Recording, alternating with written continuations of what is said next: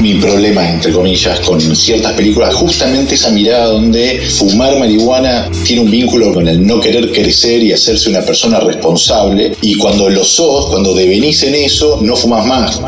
La idea de que crecer es sacrificar, y cuando en lo que se sacrifica es la marihuana, yo me pongo medio en contra de eso.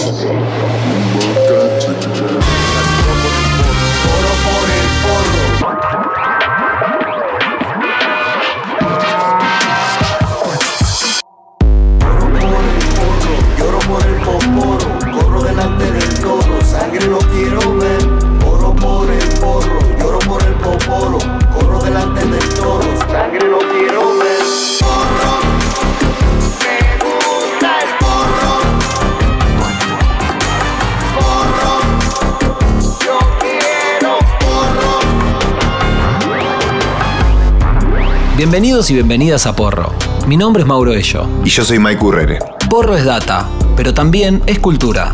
Por eso en este episodio vamos a repasar algunas de las películas más emblemáticas en cuanto a Faso. Todas esas que viste de pibe y que entendiste de grande. Algunas muy pedorras y con chistes re básicos, otras con las que seguro te reíste bocha y otras que con el único objetivo de hacerle mala prensa se terminaron convirtiendo en material de culto para el cinéfilo porrero. Hablamos con Santiago Calori, Seba Rothstein, Fiorella Sargenti y Ariel Winograd acerca de pelis y churro. Apaga el celular y prendelo que arranca la, función, de porro. función de porro.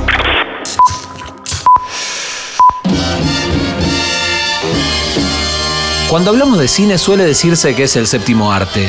Pero, Pero- ¿sabes cuáles son los otros seis? ¿Eh? La arquitectura, la danza, la escultura, la pintura y la literatura.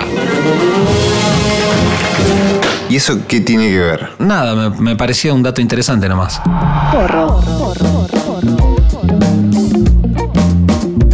El cine, además del séptimo arte y de ser una gran industria de entretenimiento, muchas veces es utilizado como herramienta propagandística gracias a su popularidad y efectividad. Cuando un grupo específico o el Estado mismo quieren hacer una bajada de línea fuerte o instalar ideas, la pantalla grande es una buena opción. Estos grupos a veces figuran en los créditos como guionistas, directores o productores. Y otras veces desde la clandestinidad, financiando el proyecto y asociándose con otros directores o realizadores que lleven adelante su macabra idea. Ya hemos hablado del prohibicionismo y de la sarta de pavadas que inventaron acerca del porro y sus efectos. Para que la gente no lo consuma. Pero esta vez teníamos ganas de hablar de las películas porreras y analizar un poco cuál es su mirada acerca de los consumidores y de la sustancia. La primer peli de la que vamos a hablar es Reefer Madness, del año 1936, dirigida por Louis Garnier. The new and deadly menace lurking behind closed doors. Marijuana, the burning weed with its roots in hell. Debauchery, violence, murder, suicide, and the ultimate end of the marijuana addict. Hopeless insanity. Reefer Madness, que en español fue traducida de manera hermosa como Locura de Marihuana, es la historia de un grupo de pibes bien que hacen fiestas en la casa de un dealer re bon vivant, donde pasan de probar marihuana a tocar salvajemente un piano, a manejar como locos, a la histeria, el sexo y la muerte. Podríamos decir que el primer porro al cine también le pegó mal. El porqué de semejante trama se debe a que Reefer Madness, en principio, Fue bancada por un grupo eclesiástico del primer movimiento antidrogas de los Estados Unidos. En el comienzo se puede ver al Dr. Carroll, uno de los personajes, en una especie de reunión de padres en donde menciona de manera alarmista una lista de drogas y sus peligros. Y termina diciendo, and more vicious, deadly even than these soul destroying drugs is the menace of marijuana. La película que en principio se llamaba Tell Your Children, si bien buscaba alertar a la familia sobre el peligro de este cigarrillo diabólico, involuntariamente y en su esfuerzo exagerado, terminó siendo ni más ni menos que la génesis de lo que hoy conocemos como el género stoner, que son las películas cuya trama está inspirada o gira en torno de la marihuana.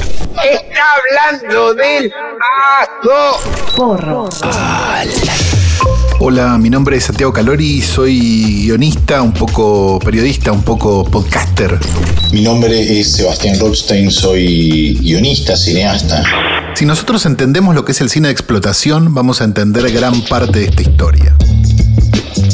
El cine de explotación nace a partir de una prohibición, a partir de la prohibición de hablar sobre determinados temas que se podían considerar tabú en ese momento, no sé, la marihuana, el aborto, el embarazo adolescente, este, el sexo antes del matrimonio, poner el nombre que quieras.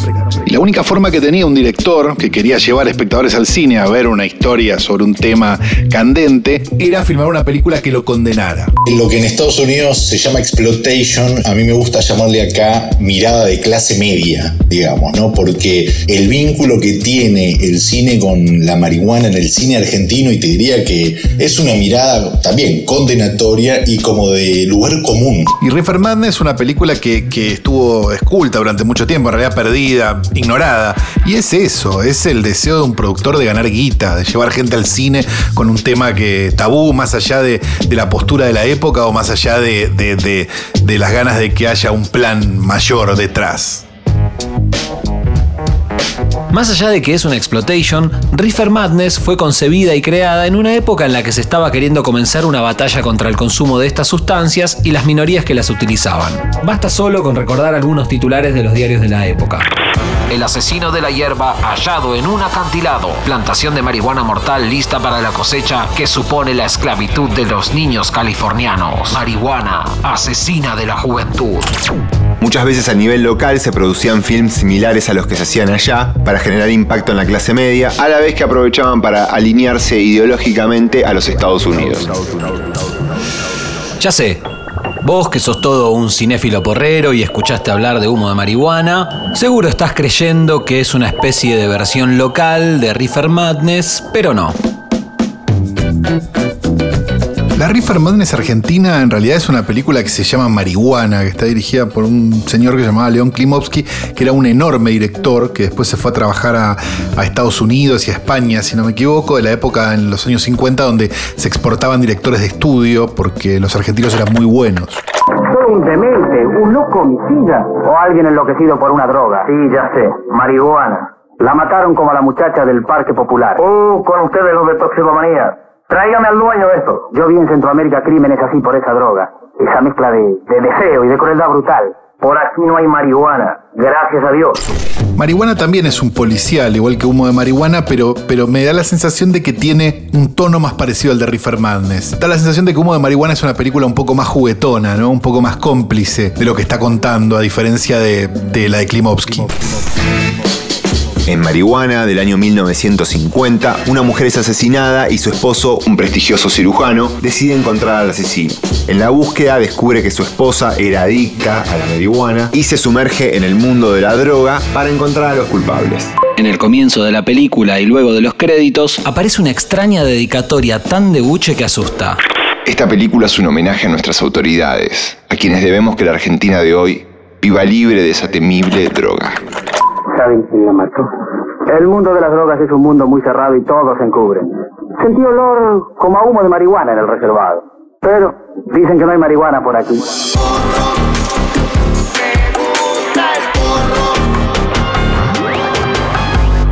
Humo de Marihuana es una película del año 1968 dirigida por Lucas de Mare. Y al igual que en Reefer Madness, Cuando los personajes fuman, se ponen violentos, abusan de las mujeres y hasta alucinan. Thank you. La película es de Lucas de Mare, que en ese momento era un gran director. El evento era de Mare, volvía a dirigir y Humo de Marihuana, pica, te denuncia. La sensación que yo tengo por lo que pude averiguar es que era una película de alto perfil, no era una exploitation así hecho este, entre gallos y medianoches para ir a sacar plata, sino que era un policial con actores muy reconocidos, un presupuesto relativamente grande para el gran público. Humo de marihuana es la historia de un médico prestigioso y de buen pasar, tan adicto al laburo que no se rescata que mientras él está todo el día en el consultorio, su bella y joven esposa Fabiana, depresiva por su ausencia, cae en la adicción a la marihuana y termina muerta en un coche. Todas estas películas tienen la rareza de que cuando fuman el cannabis lo hacen de una manera muy distinta a la habitual. Además de hacerlo de manera frenética y sonriendo como un critter malvado, fuman haciendo vaos, como generando una especie de barbijo o carpita entre ambas manos, Con el porro adentro, e inhalando todo el humo que se pueda. Che, qué buena idea, boludo. No sé, eh, por ahí por eso les pegaba tan mal. Hay muchas películas, por ejemplo, Los drogadictos de Enrique Carreras. Mira el título, Los drogadictos. Siempre a donde caían era la marihuana que, que era como la, la, verdadera nociva. Y de hecho el comienzo de humo de marihuana está el jefe inspector de la Policía Federal Argentina que hace un listado de todas las drogas peligrosas y, y la última marihuana. Están los informes de Interpol. Nueva York, París, Londres. Heroína, opio, morfina, cocaína, marihuana. Una particularidad de la película es que en un rol secundario hacía su debut uno de los bañeros más locos del mundo, Emilio Dizzi, que era una especie de malandra y ladero de un tranza que les vendía churro a los chicos y chicas bien de Buenos Aires. El nombre de su personaje era el Loco Melena. Dos viejos conocidos de la policía a pesar de su juventud. El Loco Chico y su hermano, el Loco Melena. Dos que anduvieron mucho, pero al fin están en el sitio que les corresponde. Porro.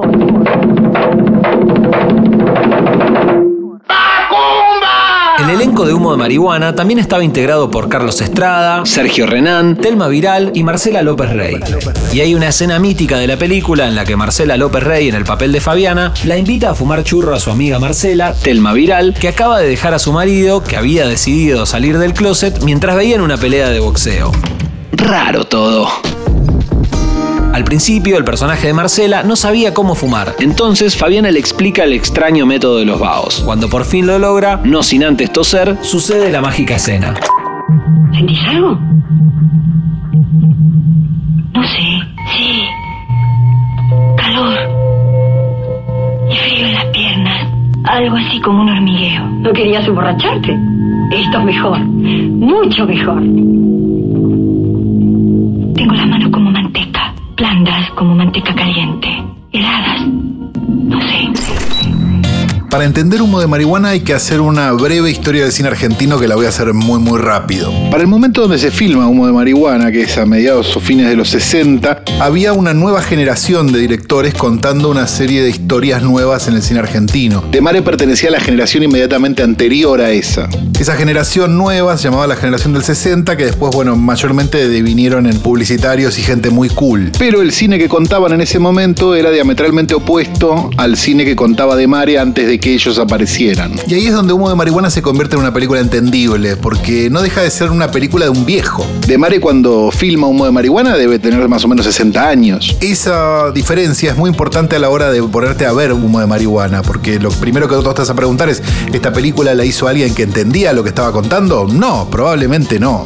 Me parece que el elenco igual ayudaba, ¿no? El elenco es un elenco que evidentemente sabía de lo que estaba hablando, ¿no? Porro. Otra película dentro de esta línea, pero llevada a un extremo un toque más border, es Las Barras Bravas de 1985, dirigida por Enrique Carreras. Elenco espectacular que va de Minguito, pasando por el Dr. Lambetain, Max Berliner, que ya era viejo, y Tita Merero. La película, que pretende atender la temática relacionada a las barras bravas, termina contando la historia de un pibito de 11 años que un día, paseando al perro por la plaza, no tiene mejor idea que probar el temido cigarrillo de droga de marihuana que habían dejado unos barras. En este loco y forzado entramado entran unos tipos que tras la fachada de una disquería venden drogas y pretenden aprovecharse de este nene para venderle porro a sus Hoy tuve una idea para abrir una nueva salida. ¿Qué es? Un colegio primario. Hay pibes de 12 años que ya fuman. ¿Y tus compañeros fuman? Sí, algunos. Y decime, ¿le gustaría fumar de estos? No sé. ¿A vos te gustan? Sí, a veces. Yo te puedo dar más.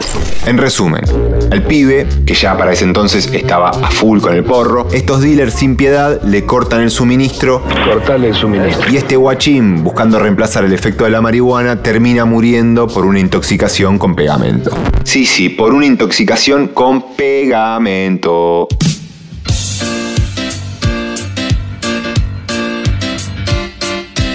Las Barras Bravas es maravillosa, es una película de mediados de los 80, dirigida por Enrique Carreras, que junto con Emilio Vieira es quizás uno de los dos más grandes exploitators que tuvo este país. Es probablemente el peor director que tuvo el cine argentino, y de toda esa pila de mierda de casi 100 películas que dirigió, la que está arriba de toda esa pila de mierda es Las Barras Bravas. Es una de las comedias involuntarias más salvajes que vos vas a ver en tu vida.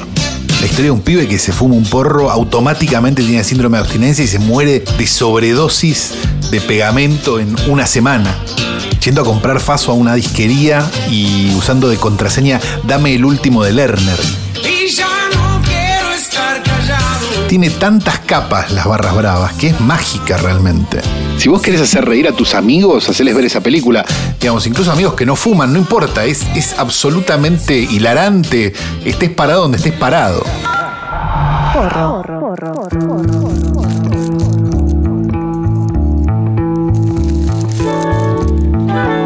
Hoy estas películas pegaron la vuelta, y más que alarmar son súper hilarantes y grandes maridajes de un rico churro. Si disfrutás del consumo irónico y no las viste, pegate una buena googleada que la mayoría están en YouTube.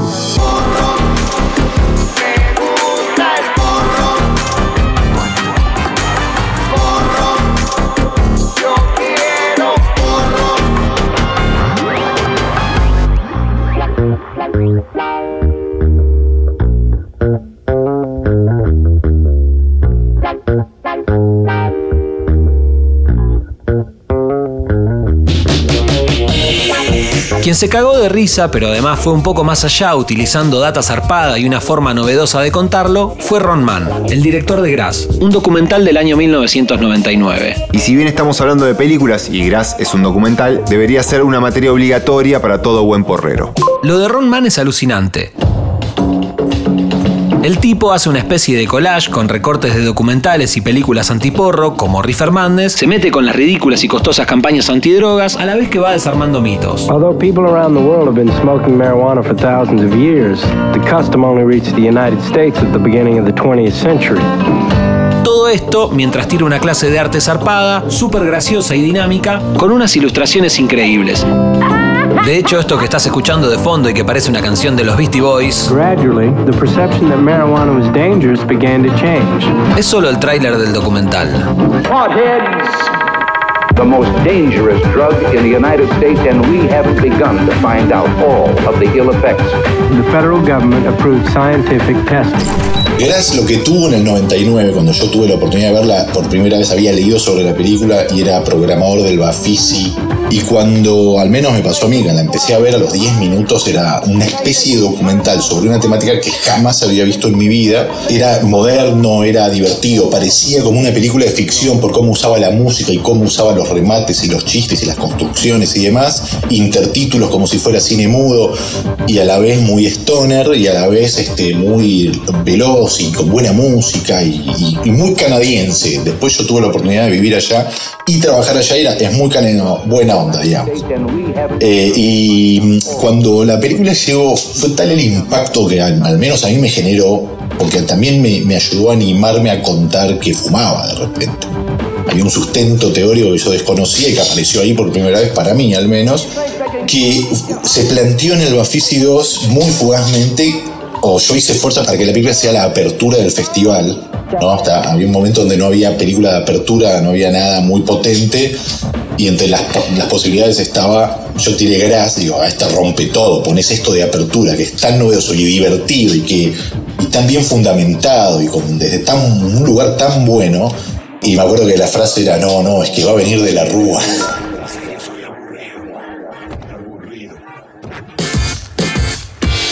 Además de verse y de sonar increíble, Grass cuenta con un MC de lujo, el capo de Woody Harrelson. Woody, reconocido activista en favor de la planta, fue arrestado por participar en una protesta en el estado de Kentucky en el año 1996. Con su abogado presente, filmó con un equipo de rodaje y toda la bola cómo plantaba cuatro semillas de cáñamo. El objetivo era demostrar que las leyes del estado no hacían ninguna distinción entre las plantas de cannabis psicoactivo y las de cáñamo industrial. Y terminó sopre por posesión. Protagonista de Los Blancos No Saben Saltar, que hoy volvió a fumar después de unos años de no hacerlo porque según él se le había descontrolado, también fue miembro del Consejo Asesor de Normal, una organización que busca reformar las leyes de la marihuana. En fin, si no vieron Grass, tienen que verlo. Porro. Resumiendo bastante, luego de toda esa exageración y alarmismo, vino la contracultura, el hipismo y las películas cambiaron.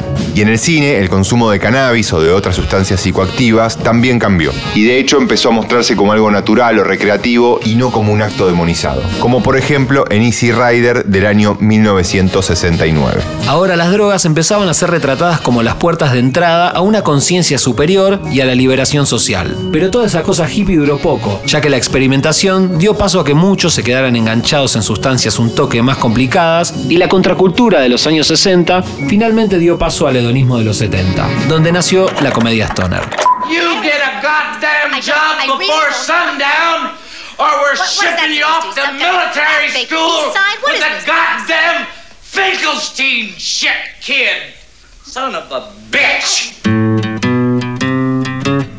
Chich Marin y Tommy Chong son un dúo humorístico de los 70 que arrancaron como muchos en los clubs, grabaron algunos discos con rutinas de humor y llegaron a ganar un Grammy hasta que la pegaron fuerte con el cine. No podemos hablar de todas sus películas porque además de ser muy aburridas, son 10. Básicamente eran dos fumones que cada tanto se metían alguna que otra cosita. La trama de todas sus películas giraba en torno a un estilo de vida hippie muy berreta y a un consumo de marihuana exageradísimo.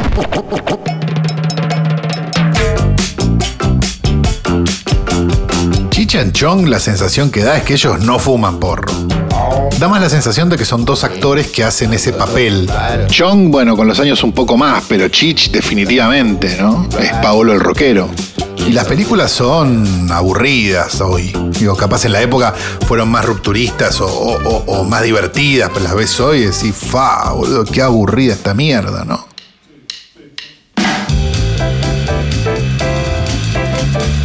En sí lo que hicieron fue agarrar todos los prejuicios habidos y por haber y lo llevaron a un extremo. Y la verdad es que, además de naturalizar el consumo o la sustancia como algo positivo, creemos que lo que hicieron también reforzó los ridículos estereotipos de la época. Si tenés ganas de sacrificarte y ver si te causa gracia, la mejor de todas las de Chichi Chong es la primera, Up in Smoke de 1978. Básicamente la película se trata de ellos intentando pasar de México a Estados Unidos una camioneta fabricada íntegramente de marihuana. Wow, man. That's some heavy shit, man. Hey, man. Am I driving okay? I think we're parked, man. Oh, shit. De todos modos, las películas de Chichi Chong sentaron las bases no solo para la comedia stoner con el churro como eje, sino también para el bromance presente en las buddy movies. Y a pesar de nuestra lectura crítica, se convirtieron en íconos de la cultura porrera alrededor del mundo. De hecho, muchos llaman a Tommy Chong el papa del porro, ya que siempre fue un activista e incluso en el año 2003 lo metieron en cana por vender bongs por internet. Y eso, en vez de amedrentarlo, lo convirtió aún más en un militante comprometido con la causa.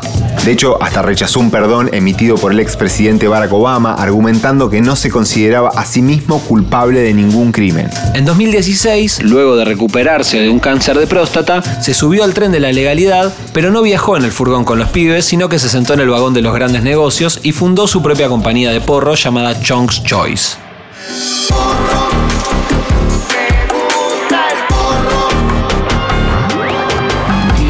A partir de los movimientos contraculturales, empezamos a ver reflejada de manera distinta a las sustancias en la pantalla grande. Incluso de manera tan natural que hasta pasa desapercibido para muchos.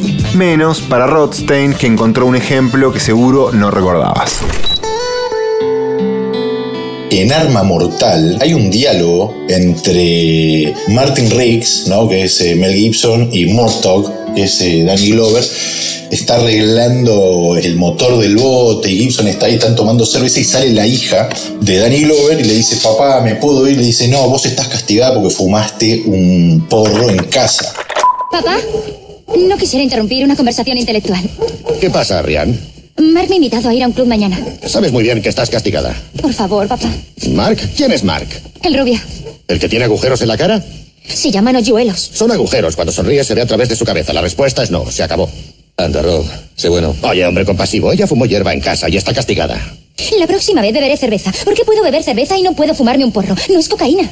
Está bien, te diré por qué. Porque ahora, en este momento, la cerveza es legal y la hierba no. ¿Tengo o no razón? Pues no. También hay algo interesante de esa escena que vos decís, que es esa noción de normalidad, que también la tenía Lebowski. Sobre todo si lo pones con ejemplos anteriores de consumo de marihuana en el cine, porque digamos, los ejemplos que teníamos anteriormente eran o condenatorios o comedias.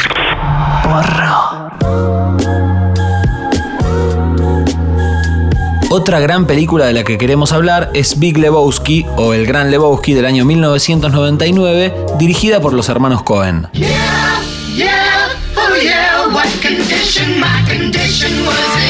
El protagonista, conocido como el Dude, encarnado por Jeff Bridges, es una especie de bohemio, un tipo que vive como en un estado de relajación permanente que se la pasa tomando White Russians y fumando faso. Todo era paz y amor hasta que unos matones entran por error a su casa, lo sacuden un toque y le mean la alfombra. Su alfombra, la que según él armonizaba el día. Esto desata una historia de idas y vueltas en las que van apareciendo personajes cada vez más increíbles que complejizan la trama.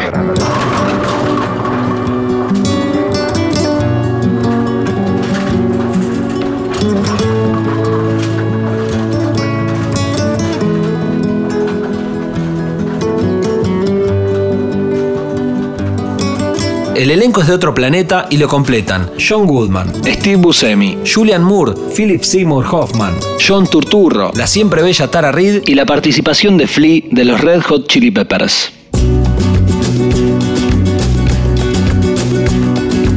Por el camino del desierto, el viento me despeina. Ese estado permanente del dude y su filosofía de vida caló tan hondo en algunos que hasta llegó a tener su propia religión, los dudeístas, real. Are you ready to be fucked, man? I see you roll your way into the semis. Dios mío, man. Liam and me, we're gonna fuck you up. Yeah, well, you know, that's just like uh, your opinion, man.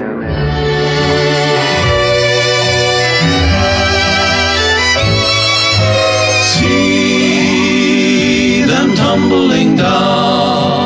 Yo siempre veía a Lebowski como un, tipo que se quedó en un estado anímico y mental apolítico, llámalo, pero recontrapolítico si querés. Yo lo veo más como eso, como un tipo que quedó tildado en un estado y cómodo y que ya entendió que medio que nada tiene mucho sentido. Estamos todos medio lebosquizados ahora, ¿viste? Porro. El Gran Lebowski no es una comedia stoner porque su trama no gira en torno al porro. De hecho, el dude se la pasa fumando tucas. Es más, nunca se lo ve enrolar un faso en toda la historia. Ni se ve un cogollo, ni una chala, nada. Pero a pesar de esto, tiene algo muy interesante y llamativo para nosotros.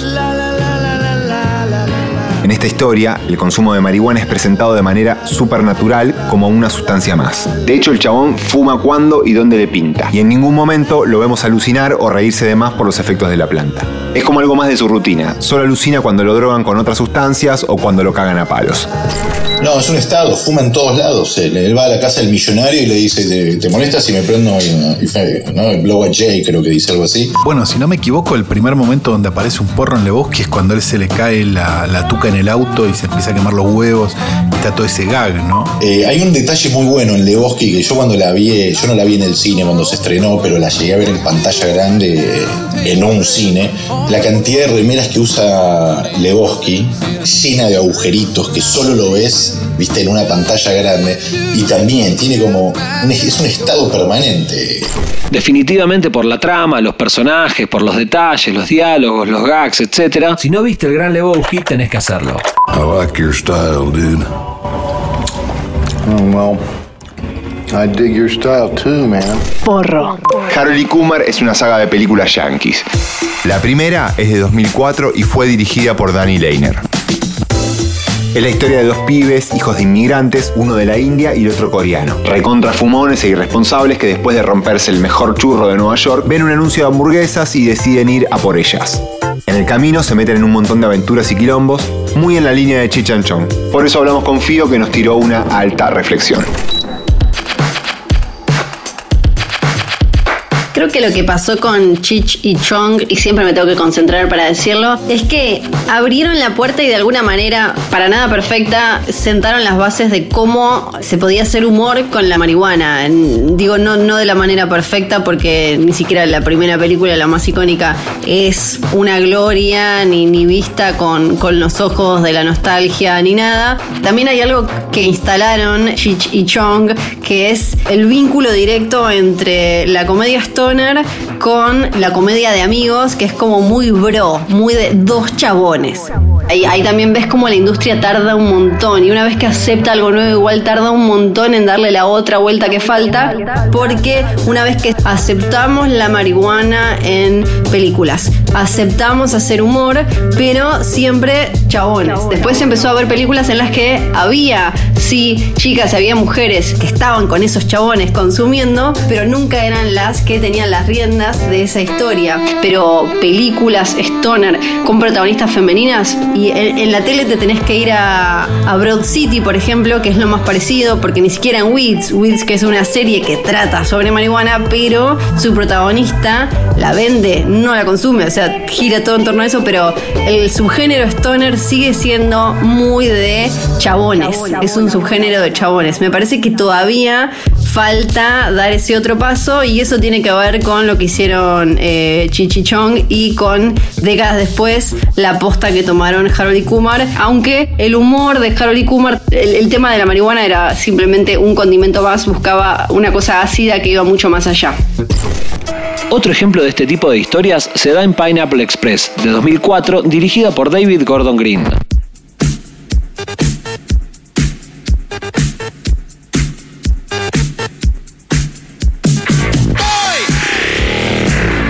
Esta es una comedia stoner de manual en la que se aprovecha también para contar la incómoda relación de amistad que surge entre un consumidor de marihuana, Seth Rogen, y su proveedor, James Franco. Un día Seth Rogen, haciendo su laburo, presencia un asesinato que involucra a un dealer y a una cana corrupta. Del cagazo sale rajando, revolea una tuca por la ventana y los asesinos se percatan de su presencia. Cuando el dealer levanta la tuca, se da cuenta que es la Pineapple Express, que solo tiene el personaje de James Franco, y ahí arranca una persecución zarpada.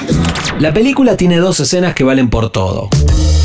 Una es cuando explican el origen de la cepa Pineapple Express y otra es cuando explican cómo funciona el famoso cross joint. Si les interesa meterse más en profundidad en la construcción de estos diálogos y otros detalles específicos de este guion, Calo y Rothstein tienen un podcast que se llama Letera 22, que es un golazo.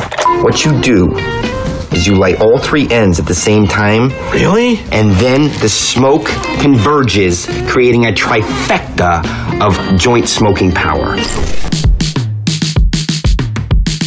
Lo que tiene también me parece es como una versión 2.0 de esa normalidad que planteaba Lebowski un par de años antes, ¿no? Hay como una normalidad más explícita, si querés, de ese consumo y no se cuestiona tanto. Es como, bueno, esto es así y pasa así, punto, digamos. Y muchas de las cosas de la comedia tampoco pasan por eso, sino por las situaciones que se les presentan. A diferencia de, no sé, Chichichong, que digamos el problema era que estaban fumados, o Harold y Kumar, o incluso Half Baked, la, la película de Chappelle, que Está bien, yo no la veo hace 20 años, no sé, me la, me la acuerdo como graciosa, pero me acuerdo que era como muy situaciones de fumados y no tanto una situación donde, bueno, consumen marihuana estos personajes, punto, y pasan otras cosas. Porro.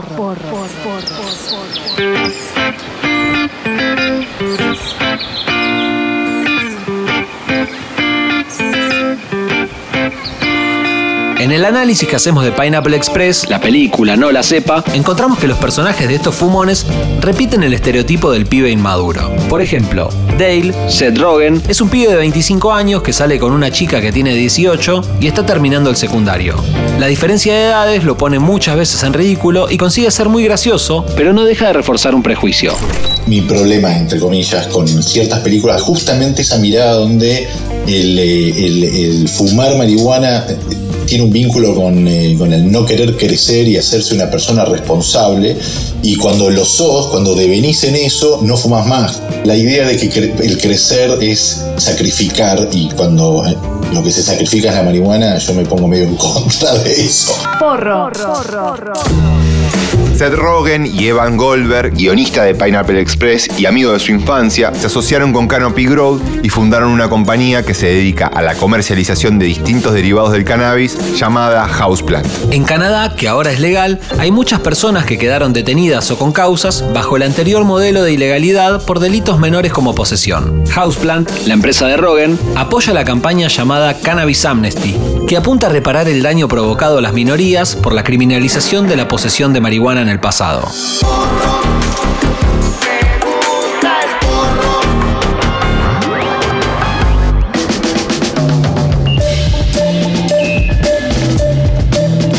Hasta acá fuimos viendo que la mayoría de las películas sobre consumidores repiten una y otra vez el estereotipo del fumón. No estamos diciendo que los rasgos que eligen resaltar en las películas no pertenezcan al típico perfil de fumeta, pero concentrarse en eso es un reduccionismo y no representa ni por asomo a la mayoría de los consumidores que, lejos de buscar una aventura épica a través del porro, buscamos conectar con algo más profundo.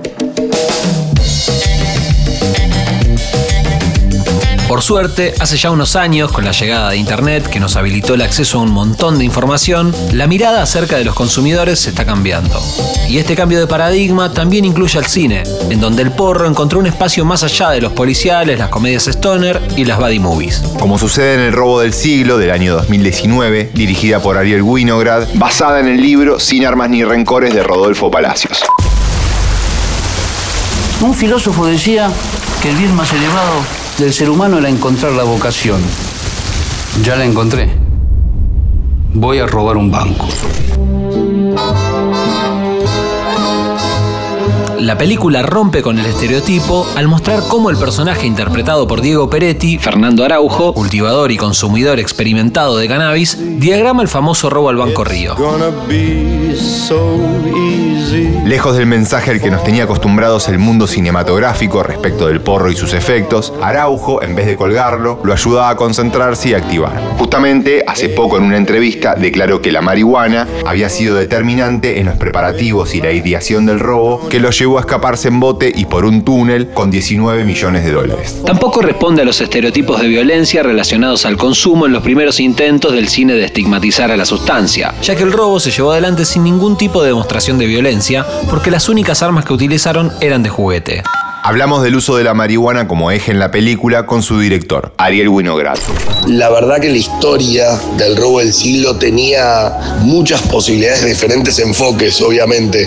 Desde mi lugar como director de la película, me parecía que era muy bueno eh, mostrar todo lo que estaba ligado al uso de la marihuana como caracterización del personaje sin catalogarlo como fuma porro, entonces es vago, fuma porro y es ladrón, sino como un uso de, de- construcción de un personaje. Ya desde el guion, aquel personaje se fumaba un porro y, de pronto flasheaba y veía el banco. Eh, a la hora de- del scouting técnico, me acuerdo que, que era bueno, ¿cómo hacemos eso? Como puntualmente surgió la idea de hacer un homenaje a IT eh, y en vez del barquito hicimos que pasa un auto y, le tira, le, hace apagar el porro y el porro lo lleva eh, directamente a la alcantarilla y la alcantarilla lo lleva a, que se le ocurra la idea de, de planear el robo. Toda la película, la justificación del personaje habla del uso de la marihuana como, como, como para generar un equilibrio y una forma de concentración y de focalización. Porro.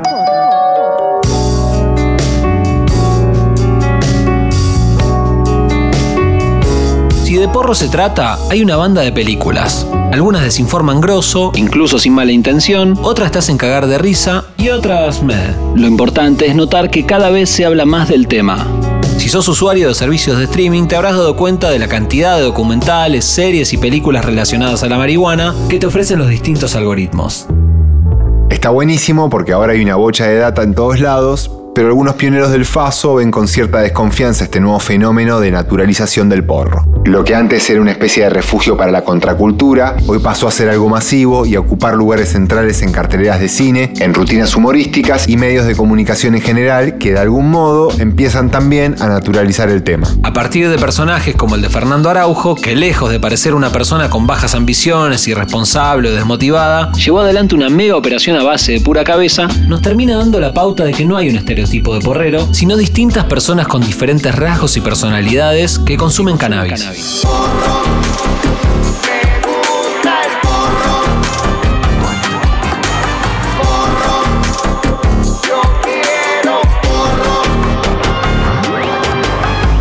Este fue el quinto episodio de Porro. Recuerden que para contactarse con nosotros lo pueden hacer a, arroba porro podcast o a nuestras cuentas personales. Yo soy Mauro Ello, me pueden escribir a cualquiera de mis redes en arroba no soy Mauro. Yo soy Mike Urrere, me pueden encontrar en Instagram como arroba los cocos. Como siempre le agradecemos a Caveman por el arte de tapa y a Guri por el opening. Estén atentos a la cuenta de Instagram porque además de un montón de cosas del mundo canábico, compartimos data complementaria de cada episodio. Recuerden darle seguir a Porro en su plataforma de podcast favorita y no cuelguen en compartir porro. Gracias por prenderse con porro. Nos reencontramos la próxima.